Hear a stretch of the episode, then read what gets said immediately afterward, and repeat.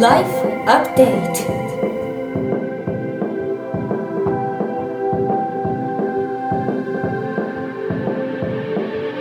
ライフアップデート Life Update.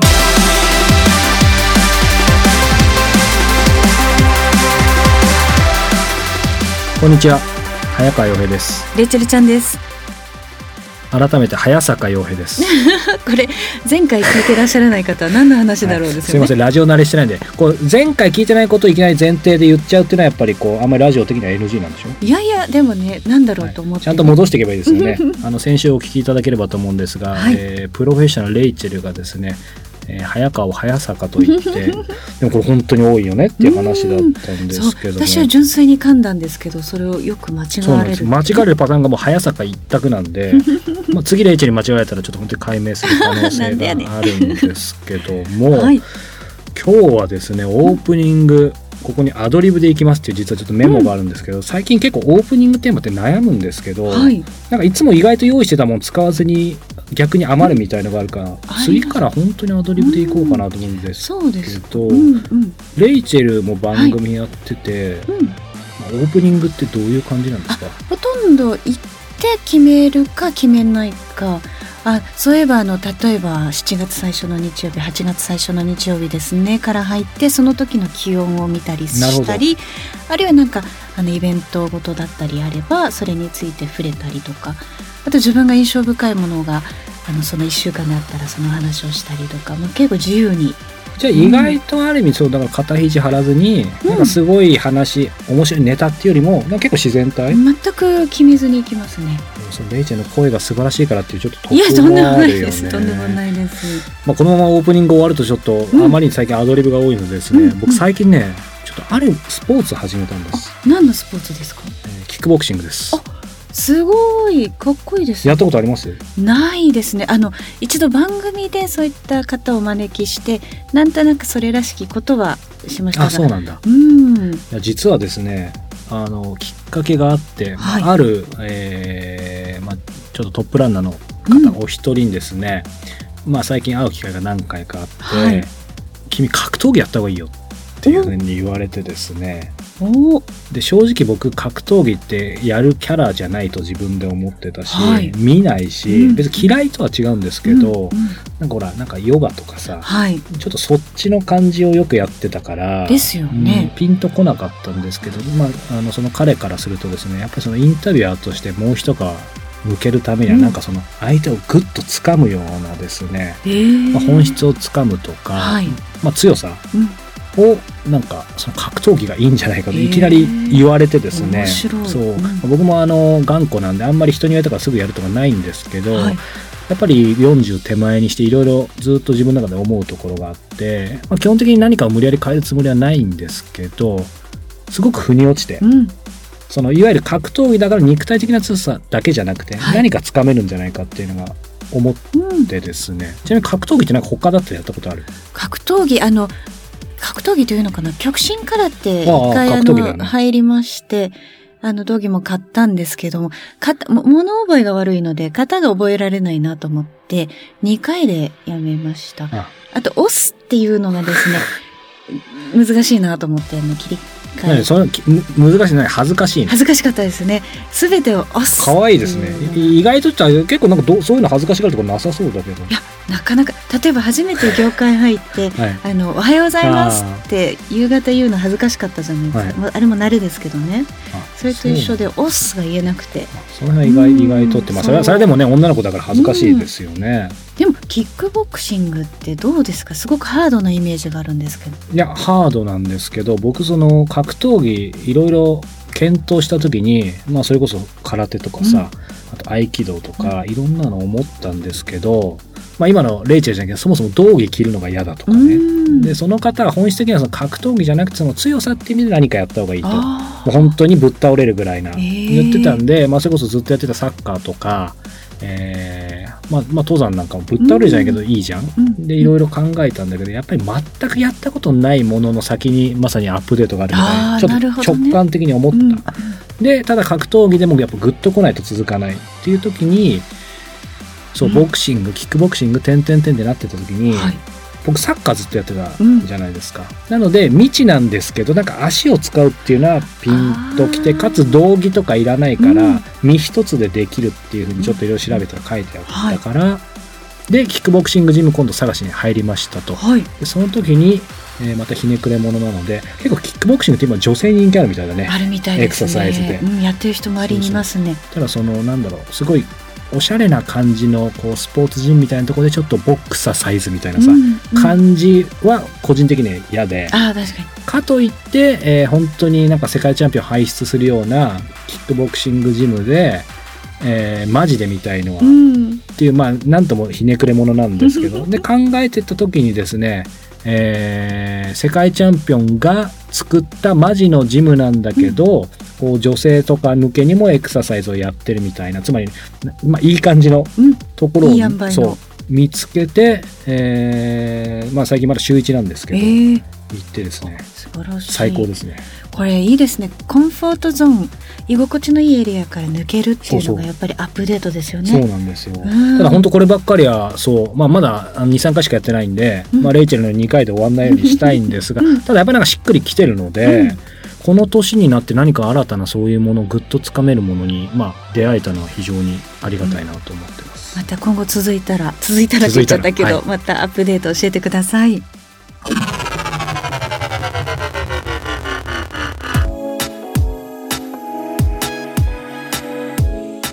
国内外のトップランナーや本物と呼ばれる人に早川洋平が直撃そのエッセンスを皆さんにお届けするこのコーナー。さあ早川さん今月はスポーツカイロプラクターの中野博光さんですけどもいよいよ最終回ということで。はい、えーまあ、インタビューここまでお聞きいただいて非常に魅力的な方だというのは皆さんも理解いただいたと思うんですが、はい。えーインタビュー後期ということでですね、こう、中野先生、どうやって繋がったかっていうことね、うん。あの第1回にもお兄さんからってありましたけど、はい。まあ、そもそもお兄さんにもどうやって繋がったかっていうところでいくと、まあ、あのー怪我の巧妙ということでですね、ええまあ何が本当に繋がるか分かんないなっていうことで、うまあ、番組でも何回か言ったかな。僕4年ぐらい前にですね、インタビューでですね、タイとベトナムに行った時に、うん。ええタイの最終日にですね、はい。えーもう油断してタイマッサージに行ってですね、うんうん。あの、一番うまいと言われてたところに調べていって、ええ。でも夜中だったんで、うん。お願いしますって言って、僕ちょっと痛めが好きなんで、うん。もう強くしていいみたいに言われて。で、それでですね、えーその日気持ちよくて、で、朝、次の日起きたら肩がガンガン腫れてですね、え強すぎた。うん、で、なんかすごいこの検査関節とかボコって出てて、で、もうやばいと。うん。でも、そのままベトナムに取材があったので、そのまま行ったんですけども、うん。まあ、あの、ちょっとそれだけで話長くなっちゃうんですけど、肩を痛めてですね、ええ。で、いろいろあれやこれやして、まあ、困った時にですね、まあ、この番組、前身の番組に出てもらいましたし、ポッドキャストもお手伝いしている松田美弘さん。世界中、はい、世界中と旅している、まあ、美弘さんに相談したところ、えー、美弘さんがこの中野、えー、弘道さんとお知り合いで、ただ僕もそんなしょっちゅうニューヨークに行けないから、えーうん。お兄さんが渋谷に、青山にあるよ、東京青山にあるよえーということで、お兄さんを紹介していただいて、えーそして、えーまあ、今回そこから弟さんをっていうことで、すごいまさに怪我の巧妙ってそうなんですよ。本当だ。そして松田田美弘さん誰から紹介していただいたかと今思い出すと、えー、心谷仁之助さんから、あ、これ逆だな。心谷仁之助さん、ん？松田美弘さんから心谷仁之助さん。すごいですね。そんな感じで、うんこの間、まあ言ってもいいと思うんですけど、あの、二人に感謝の気持ちを込めて、あの、心谷さんと美弘さんと、あの、うん。焼肉食べてきたんあですけど。いい最高のメンバーですねそう。そうそうそう。なので、まあうん本当に、まあ怪我から何がどうつながるかわかんない。そうですね。人生面白いですね。そうなんですよ。うん。なんでまあ皆さんもね、こういろいろあるかもしれないですけど、うん。本当にね、その先何あるかわかんないから。10年後にあれはねなかなか大変だったけど開いてくれたね扉をって思うかもしれないですね。そうなんですよ。うん。まあそんな出会いから、えー中野博道さんに、えーたどり着きました。それでは本編お楽しみください死ぬまでにどうしてもやりたいことって何でしょう？これはもう決まってて自分の持ってる知識とパイプと全てをできるだけ世界中の人に伝えることなんですよ。これ最近というかね数年前に思ったんですけど、はい。自分で言うのもなんだけどもう本当に、ね、ラッキーの繰り返しで いい立場まで来れたなと思うんですよ。それで日本人として、はい。まあ、こんなところでやってるっていうのもそうですけどあともう一個はすごいのがやっぱりスポーツカイロプラクティックの業界がものすごくタイトというか、もう本当にみんな仲良しで、い、い仲間がいっぱいいるんですよ。でそんなところのはい。知識と情報を引っ張ってこれるのってもう自分しかいないはずで、日本人として。でそれをじゃあ届けれるのってもう自分しかいないんじゃないかと本当に思ってて、でじゃあ今死んだら終わりじゃないですか。もう全部それで、ね、そこで道が終わりっていう。なんか自分の持ってることとこれから得てくるであろう情報をはい。やっぱりできるだけ多くの人にあの出してあげなきゃいけないっていうのがもうちょっと焦ってますよね、それをなんとかしないと。それは手法はこだわりがない。ないですね、まあ、本は最初の一歩ですけどそんな感じで,、で最近思ってるのがこれはもう本当に最近なんだけど今までやっぱりこういう業種僕らみたいな業種っていうのはあの自分が、まあ、治療法をある程度確立させる。そして次のスタッフを育てる、そしてクリニックを大きくする。っていう感じなんですよ。なんだけど今の時代ってもしかして1対1で結構やれんじゃないかなと思ってて、自分が言ってることとか手で触る以外は何でも情報を出せるわけですよ、だからそれを駆使してだから1対1で、はい。自分が直接で世界中元気にできるんじゃないかなってちょっとす思ってて。てこれが次の僕のやりたいことで死ぬまでにはできたらいいかなと本当に思うんです。って楽しみですね。言ってると死んじゃうといけないいから。やいやいや。ちなみに何歳まで生きたいんですか？そして生きられると思いますか？これねこの間105歳って言われたんですよ。ファイナンシャルプランナーに。ファイナンシャルプランナーに言われるのは何でですか？あのいやリタイアをこの年でするんなら、はい。あのじゃあ君の年齢だと105歳まで生きる可能性があるからへー。105歳までの資産を蓄えなさいと言われたんですよ。で105歳なのかって なんか単純に思っちゃって、はい。まあまあそれでいいやとうん。思ったんですよね。だけどまあ分かんないんですよね。それは何がどうなるか、と思ってそうか。本当に一寸先は闇と言いますけどもいつどこで何があるか分かんないしただできるだけ今の自分の持ってきたこととこれから得るであろうことをはい。アウトプットし続けないとと思ってますけどね。今こう広光さんが一番興味を持っている人でもことでもものでもいいんですけど何でしょう？本業でも本業じゃなくても何でもいいです、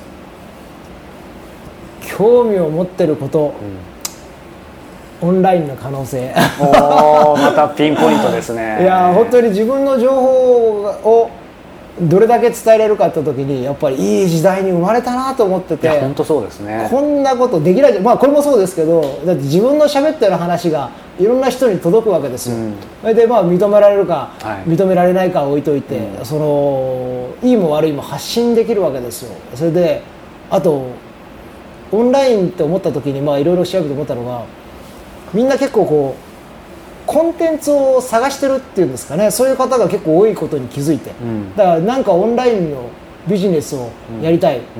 コンテンツがないか、みたいな結構方が結構多いんじゃないかと思ってて、ね。僕ら逆でコンテンツがもうありに余ってて これじゃあどうやって伝えるか。手法ですよね。えーで手法でやっぱオンラインビジネスっていうんですから、ビジネスなのかオンラインか分かんないけど、これやっぱりすごく興味っていうか、これやらなきゃいけないだろいやと思いますようなと思ってるんですよ。1対1で届くっていう、本物の人は絶対やっぱりやった方がいいしある意味あれですよね。ちょっと宗教的にもその布教活動ができるわけですからね。一人だと限界ね、うん100人呼んで1000人呼んでで終わりで本当すけど。そうなんですよ。それでやっぱりみんなで治療とか医療ってこう1対1で手で触れるっていうのがあるけどそうじゃない医療の知識ってもうはい。いっぱいあるわけで、本当に知らないことで損する人たち例えば外から手をあの帰ったら手を洗いましょうみたいな当たり前のことだけどこれも実はものすごく効果があることだったりするわけですよ、手洗いっていうのはね、はい。こういうことを知らないだけでどれだけの人が困ってることが、まあ、昔に戻ればそうじゃないですか、はい。基本的な知識がないから、ね亡くなっちゃう人いっぱいいるし、そういうのを腰痛なんかでも一緒のことで、これどんどんどんどん伝えたいなと。思って楽しみですね。本にも書いてあるんですけどねあの腰曲げないとかそういう当たり前のことを。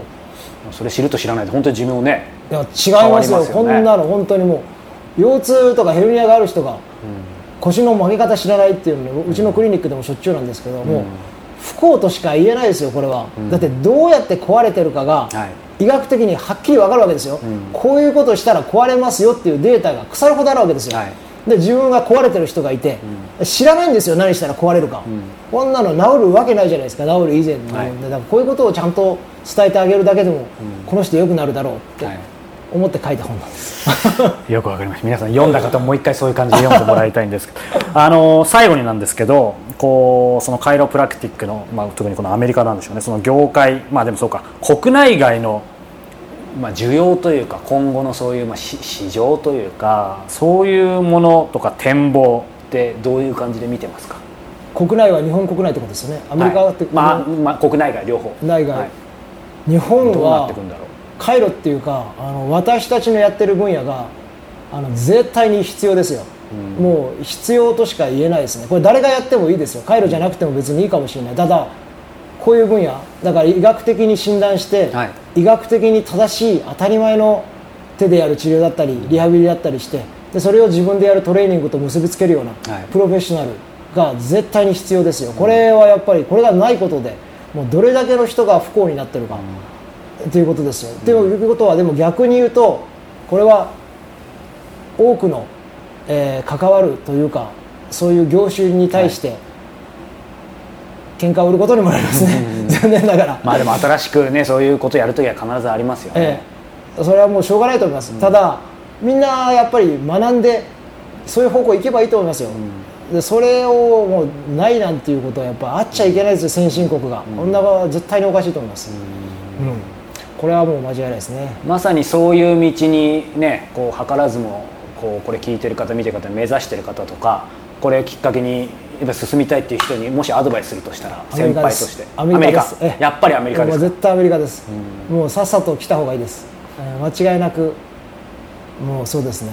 学校教育もやっぱりどんどんどんどん進んでるし今の学生なんかと話するとやっぱり自分たちが去年一昨年っていうところをはい。アップデートしてきたような知識をやっぱ学校で習い始めてるしやっぱり学校の速さもそうだし、はい。それでもう勝てるわけないですよ。日本語の情報でそんなスピードで出るわけないしライセンスがないし。えーだってあの MRI とかレントゲンをはい。取れないのにそんな勉強できるわけないじゃないですか、うん。っていう話になっちゃうし、はい。診断もそうですし診断権がないのに診断の勉強できるわけないしそんなことを教える機関なんか絶対ないですからね。そうするとはっきり言っても差がすごいというよりもなんかもうゼロか1000かとかもそういう部分がたくさんある別物ですね。いってや本当に別物ですね。いやもうやりたかったらアメリカです。間違いなく。間違いない。えーさっさと来た方がいいな。インドじゃなくてアメリカ間違えないように皆さんしてももらいたいんですけど。インド行ってからの方がいい。あそうか。順番はまずインドですね、はい。え えあこの本格的なところはアメリカでということで。はい Update.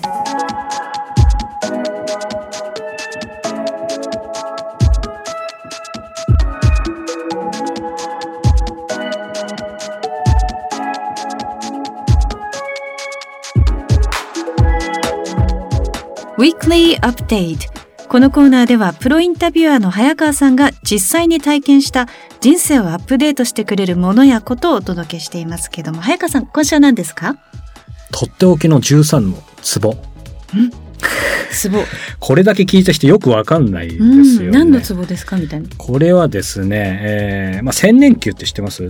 お灸のそう、ね。お灸のメーカーで、セ,、うん。セネカっていう会社かな？元は、うん、そこがですね、えーまあ、そのお灸を使ってる人向けに、えーホームページで公開してるんですけど、う文字通りここにお灸するといいよっていうですね、えー13のツボをですね、はい。まあ、分かりやすく、えーやってるサイトなんですけども。本当だ。女性の体がてそこからあの図解でここはそう。っていう名前が書いてありますね。そうなんですよ。風に池と書いて風地とか首の裏とか肩に井戸の井で牽制とか。そうなんです。うん。これちなみにレイチェルいわゆるそういう、まあ、東洋医学というか鍼灸とか、その辺ってどんな感じですか？結構一時期通ってましたね。あの冷えがあのお腹の冷えがすごいってことでブラックホールのようですって言われたことがあって、すごいな家でもお灸をねやるようにしてたんですけど忘れちゃうんですよで、そうだね。ああちちになったり。確かに、うん。まああの僕もですねまあやっぱりその鍼灸もずっと通ってますし、あの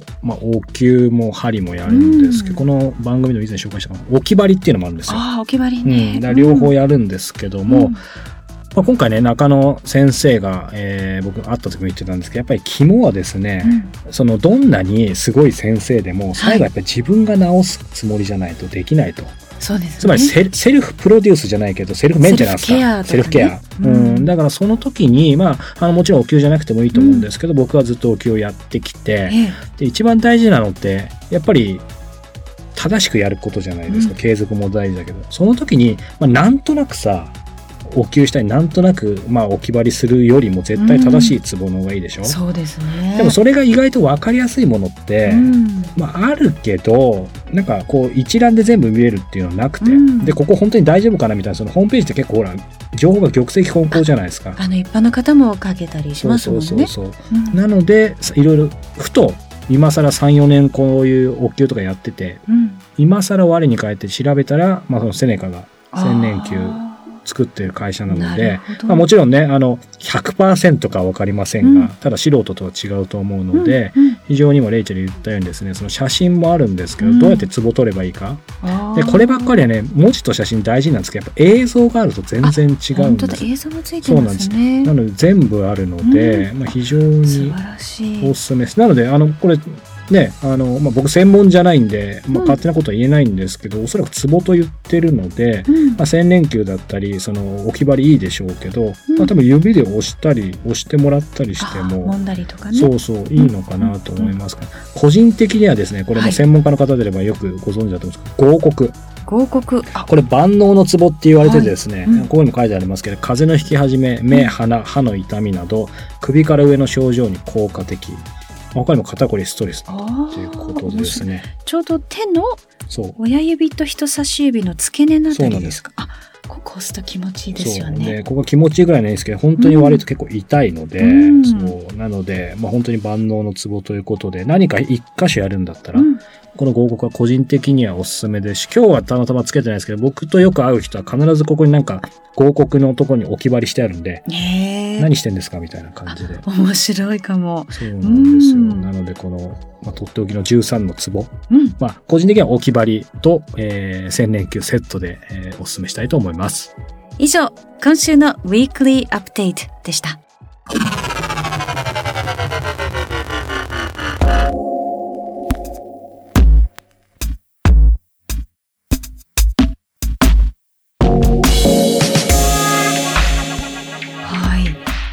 という間にあの最終回ということで、中野博道さんのね、インタビュー、今回が最後でしたけどもね。うん。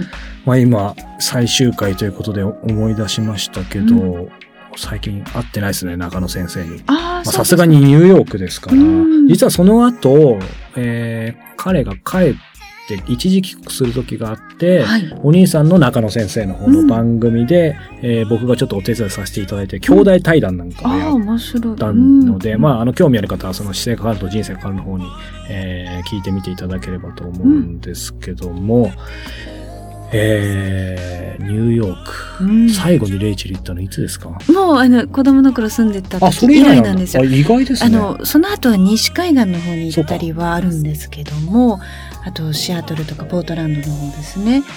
ないんですよ。だから、もういつか帰りたいというか、本当子供の頃過ごした。なんか今言ったら似合いそうな素敵な女性に成長しましたねって何言ってんだろう 行きたいですね、うん大人になってね、またうん。友達も何人かあちらのいるので、ああ、そうなんだ。遊びに行きたいとは思ってますそうですね。ね。まあ、この話してるとなんかね、また旅に出たくなりましたが、うんまあ、来月僕は、えーアイスランドに行ってきます。そうでしたね。これ番組で言ったかな？多分言ったと思いますけど、行ってる予定ですので、またお土産話ははい。再来月かな。楽しみにしています。うん。さて、この番組ではリスナーの皆さんから早川さんへのご質問、そして番組へのご感想を募集しています。番組のサイト、life-upd.com life-upd.com トップページ右上、コンタクトからお寄せください。また番組では、聞く、つながる、体験するをコンセプトに、早川さんが主催、リスナーの皆さんが時間と場所を超えて人生をアップデートするための会員制プログラム、ライフアップデートプラスも展開しています。詳しくは番組のサイトをご覧ください。ということで、今お伝えしたように、来週からは9月ですので、くれぐれも衣替えを早めに。くれぐれもって使い方が違うような気がしますけど、正しくは何でしょうか？なんでしょうね。うん。くれぐれもお気をつけくださいみたいなね、お気をつけください。くれぐれも、あ、わかりました。これ、あの、締まりが悪くて恐縮なんですが、えーくれぐれも、えー衣替えをお忘れなく。うんさようなら。Bye for now.